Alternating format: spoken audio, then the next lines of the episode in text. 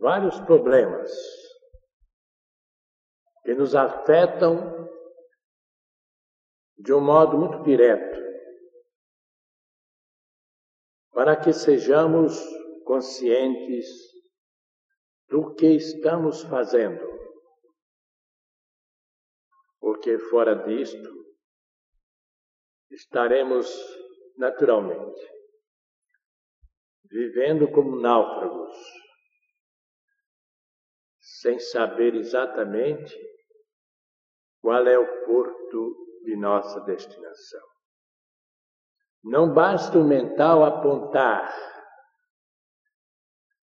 o que transitoriamente estamos querendo. É preciso algo diferente que se chama individualização. O yoguin deve saber o que quer, deve saber aonde vai empregar a sua energia. E saber ainda como irá consegui-la. São três acontecimentos que parecem desnivelados, mas eles estão integralizados ao fio que os liga completamente, para que assim o yoguin realmente saiba o que quer fazer. Por exemplo, para determinado ato que ele quer concretizar, ele sabe que tem que produzir em si mesmo certa substância. Sabe que essa substância pode ser produzida em um só dia, sem permitir um só pensamento alheio ao seu propósito e, deste modo, obtém o que precisa. Vemos, por conseguinte, a responsabilidade tem Yogin. Isso quando de fato ele é Yogin.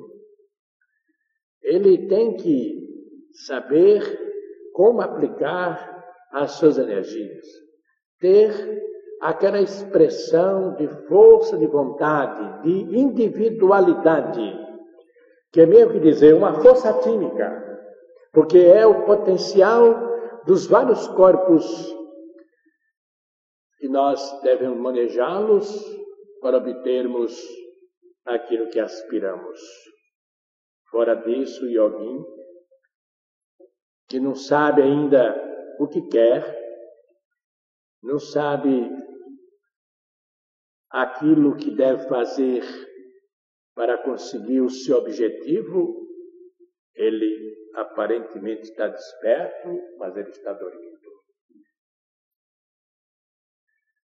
O yoguin não pode fazer as coisas cegamente, com os olhos fechados, sem saber nada de suas finalidades, métodos ou resultados.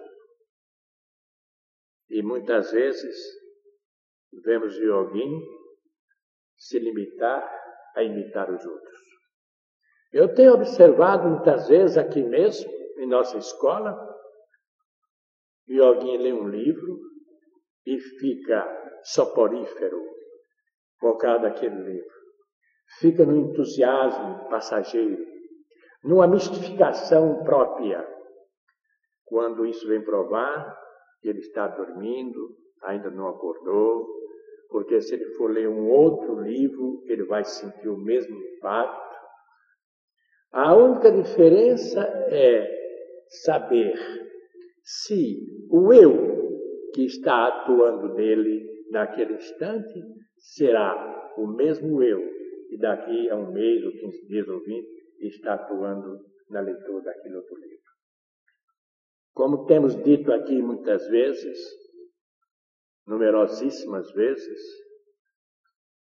nunca pude aceitar um compromisso de alguém que ingressam, como se faz em muitas outras fraternidades, no sentido de assinar um documento em que o Yogin se propõe a fazer isto e isso, e a receber isto e isto e isso.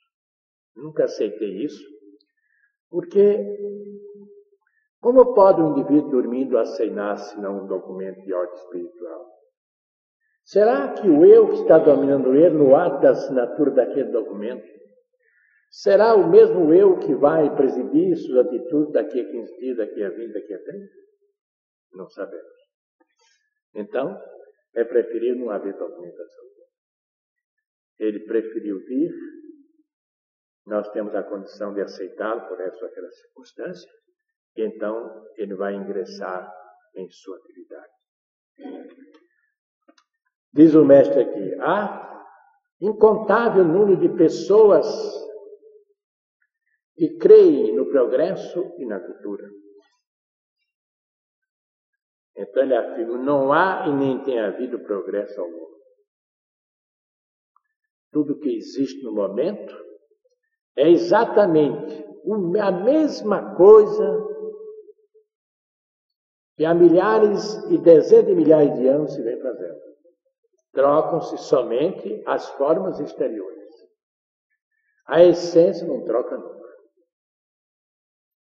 O ser humano segue sendo o mesmo Ora, se o ser humano continua sendo o mesmo, que diferença pode haver em matéria de progresso e de cultura?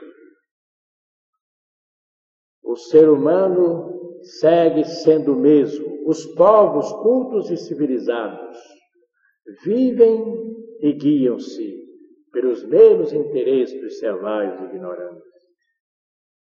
Em que se baseia a civilização moderna? na violência, na escravidão e nas belas palavras.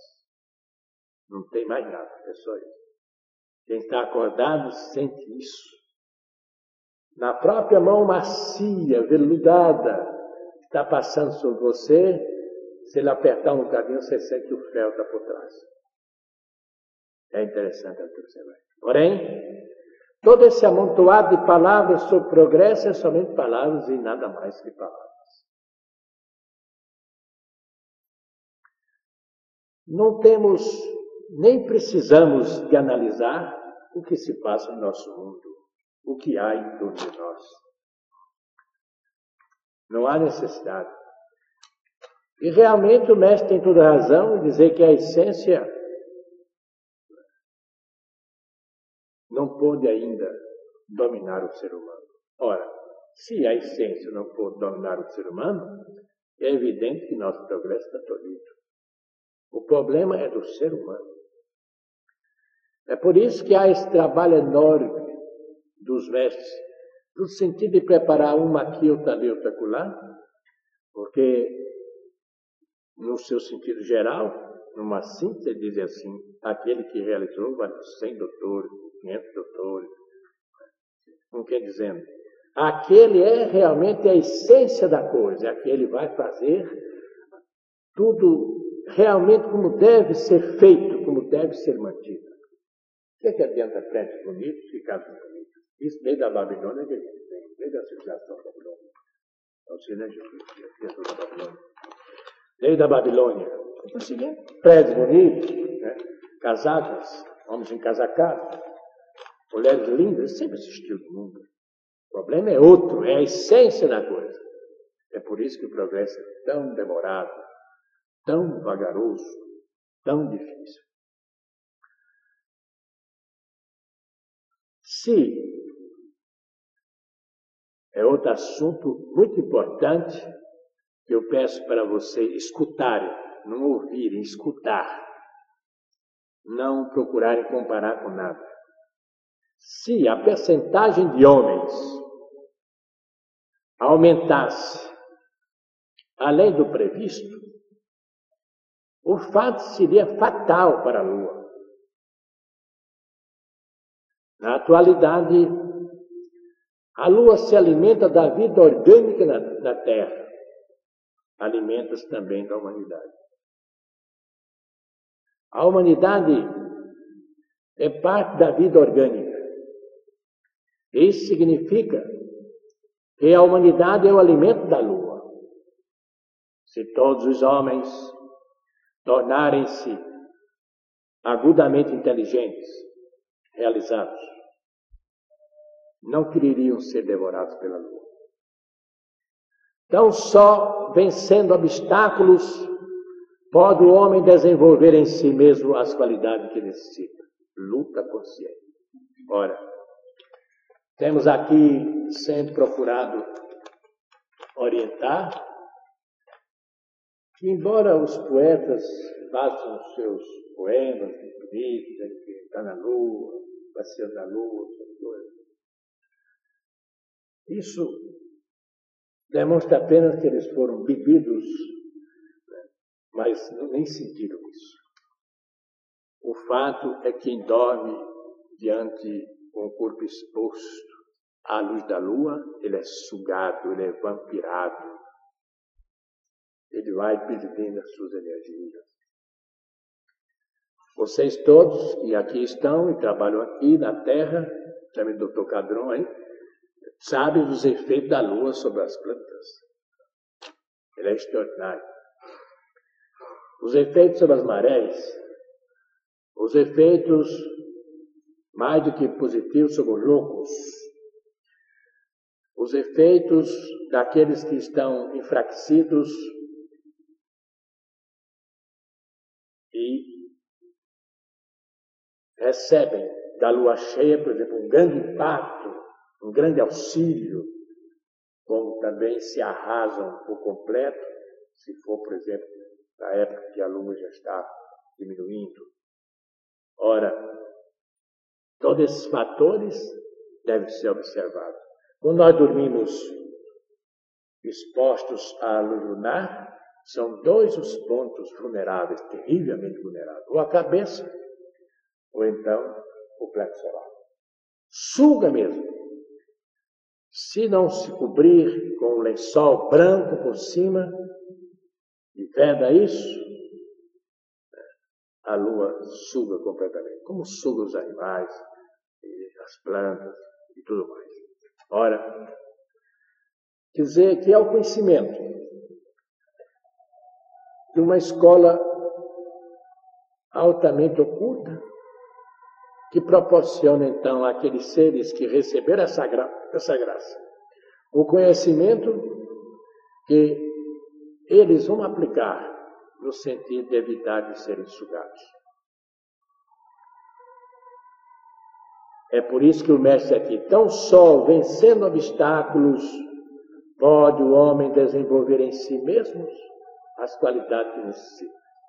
Isso também é uma espécie de aviso a muita gente que gosta, que aprecia, de ser levado às alturas da espiritualidade sem esforço. Isso não existe. E tem que ser esforço consciente. Inconsciente não adianta nada. Nada, nada, nada. O esforço tem que ser totalmente consciente. Totalmente consciente. É um centro de força que está sempre em atividade. E quando estamos então conscientes, esses, esses numerosos eus vão diminuindo até a gente encontrar aquilo que chamamos o eu superior, a alma Deus. Então, mais uma vez, temos a oportunidade de fazer ciente a todos aqueles que estão me ouvindo de que a lua alimenta-se da humanidade. A humanidade constitui um alimento para a lua. E ela realmente tem uma ligação tremenda. Ora, se o indivíduo for deixar, como muitos falam, hoje aliás está muito bonita, está linda, se o indivíduo for deixar, como diz, não, a evolução eu vou seguindo a Terra e não quero saber disso não, eu vou fazendo, eu vou seguindo a, a, evolução do momento. Então, ele vai levar milhões de anos ainda para melhorar um pouquinho.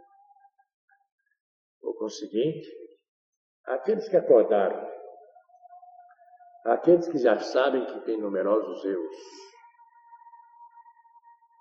devem cada vez mais procurar descobrir dentro de si mesmo as poderosas energias de sua alma divina, do seu eu imortal, para fazer cessar a quantidade enorme de eus que estão influenciando você a cada instante.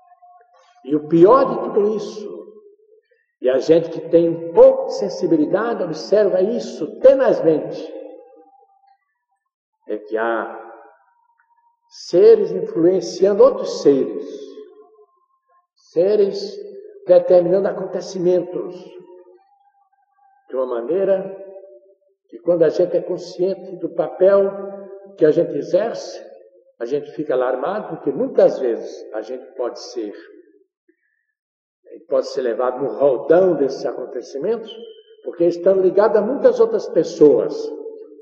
A gente vê essas pessoas marchando para o fundo do abismo, e sem ter a condição de vetar aquilo, porque é a evolução, produto consciente de cada um.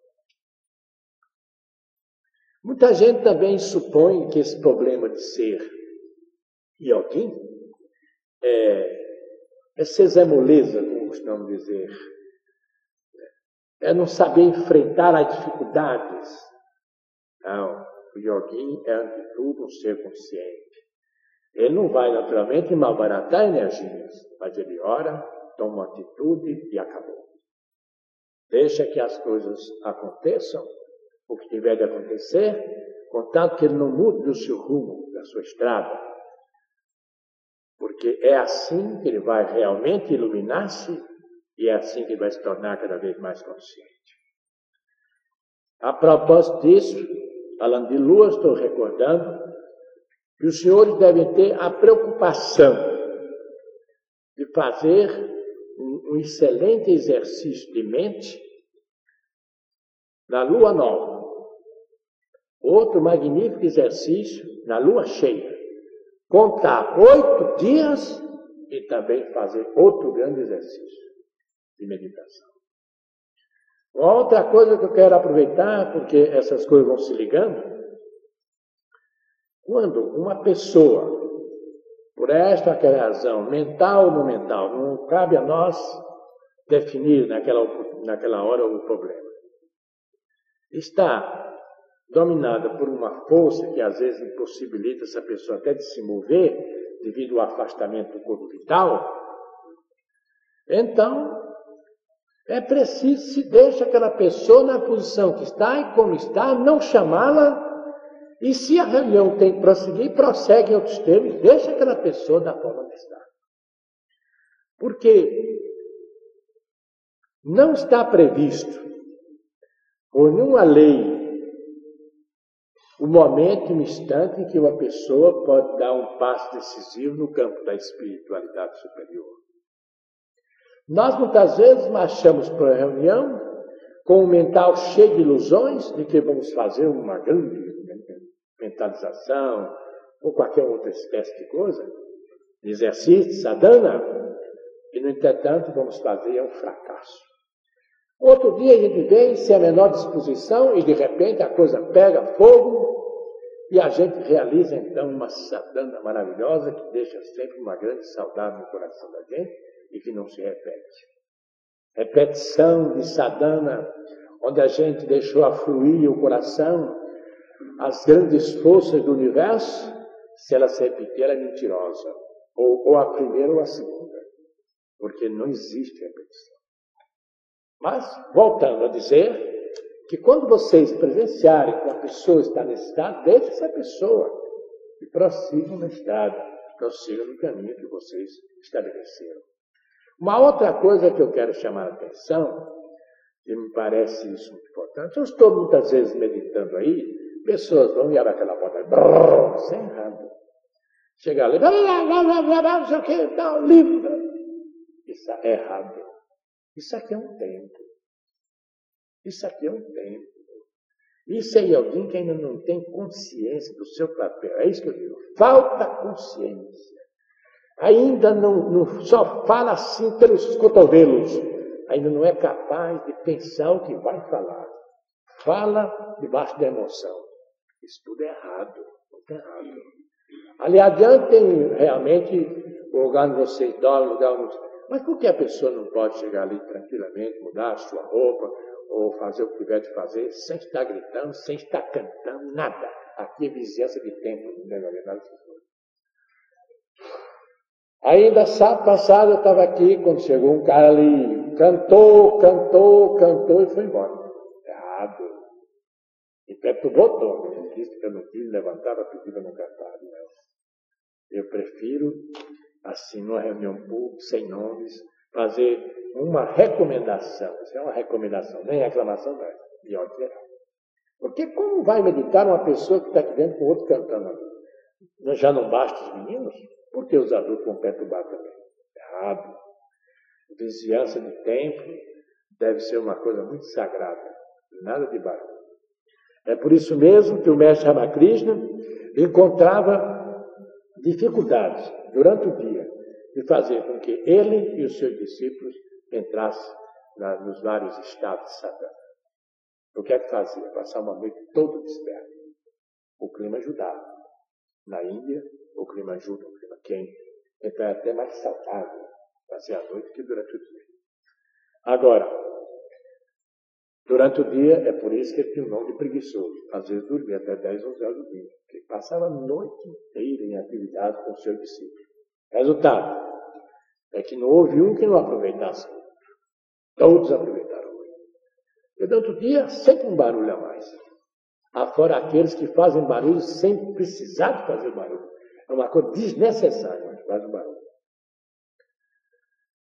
Com a marcha do tempo e das nossas condições espirituais, é muito capaz que nas épocas mais quentes nós vamos aproveitar para fazer exercícios de maneira diferente. Estou pensando nisso já. Talvez lá para setembro, outubro, esses meses mais quentes, novembro, dezembro, a gente possa modificar um pouco esses acontecimentos. Evolução quer dizer ser consciente do que se passa consigo. Evolução quer dizer ação voluntária, de poder fazer, é consciente, pode fazer, posso fazer. E isto é evidente, não poderá ser o resultado de coisas que simplesmente sucedem. Aquilo que está só sucedendo não pode ser evolução, é mecanismo, é hipnose, é o indivíduo dormindo. É por isso que estou chamando a atenção. O indivíduo deve sempre falar pausadamente, pensando, refletindo. É nessa reflexão que o indivíduo vai aprendendo cada vez mais a buscar dentro de si as grandes joias do espírito para apresentá-las. Mas o indivíduo fala pelos cotovelos, não tem reflexão nenhuma. A máquina é o tipo da máquina mesmo. É o tipo da máquina. Põe a agulha lá e não para. Esse não está evoluindo. Evolução é o ser que é reflexivo. Você não vê um mestre, não vê um instrutor de mestre que não seja um indivíduo reflexivo. O normal é ser reflexivo. Isso é sinal evidente de que ele está ligado aos canais internos. A sua riqueza está lá dentro e nada mais. Por exemplo, todos nós, o grande pai da humanidade gosta de automóvel, aprende como de automóvel, tem o seu método como aprender aquilo. Outros é o problema do avião, até, vamos sempre aprender. Aprender para poder fazer. Aprender para saber manejar com, com aquele mecanismo. No entanto, não se procura aprender a manejar a mais complexa máquina que é o corpo humano. Quando o indivíduo, o indivíduo sente por um valor instintivo Há um valor instintivo nele. Ele sente que é insuficiente. Ele sente que não está atendendo às condições gerais da sua atividade. Normalmente, quando ele vai despertando, isso aperta mais ainda. O indivíduo tem aquela consciência plena de que há falhas, de que há alguma coisa que deveria ser feita e que ele não está fazendo. Isso são valores instintivos, são valores de diferença entre o corpo do passado, a soma do corpo do passado, para a representação e a soma do corpo do presente. Estabelecida essa diferença, então é que temos essa, essa ação instintiva de acordar o indivíduo, mesmo como máquina, acordá-lo por alguns segundos, para observar que há alguma coisa errada, há alguma coisa que precisa ser feita ou, deixa, ou, ou deixar de ser feita.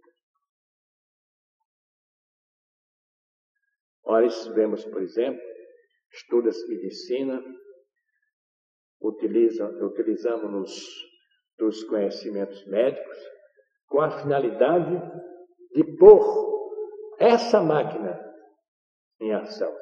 Hoje já temos até esses estudos psicológicos, aliás, ainda muito atrasados, atrasadíssimos, né? que é no sentido do indivíduo aprender, aprender aquilo que se passa na alma do ser humano para daí tirar conclusões. Para daí tirar conclusões. O atraso é enorme nesse sentido. Ainda agora temos um caso de um menino que foi perguntar tanta bobagem essa criança, mandaram um relatório tão bobagem que gente não vai pensar nisso. Não tem mais que pensar nisso. Ora, por que não estudamos o nosso corpo? Por que não procuramos verificar quantos eus temos diariamente? Por que não procuramos cada vez mais uma distensão no sentido de um conhecimento é, psíquico de nós mesmos? Isso é que precisamos fazer. E desde a hora que surgir em nós, além, além do conhecimento instintivo, do sentido instintivo que cada um de nós possui, nós temos um mental bem desenvolvido. O maior mental é o nosso. O animal tem instinto. O animal vem caminhando aqui, de repente ele para e sente que algo ali adiante pode consumir a vida dele. Que um perigo, enfim. Ele dizia: afasta-se. Calcula o ser humano. Tem muitas outras possibilidades.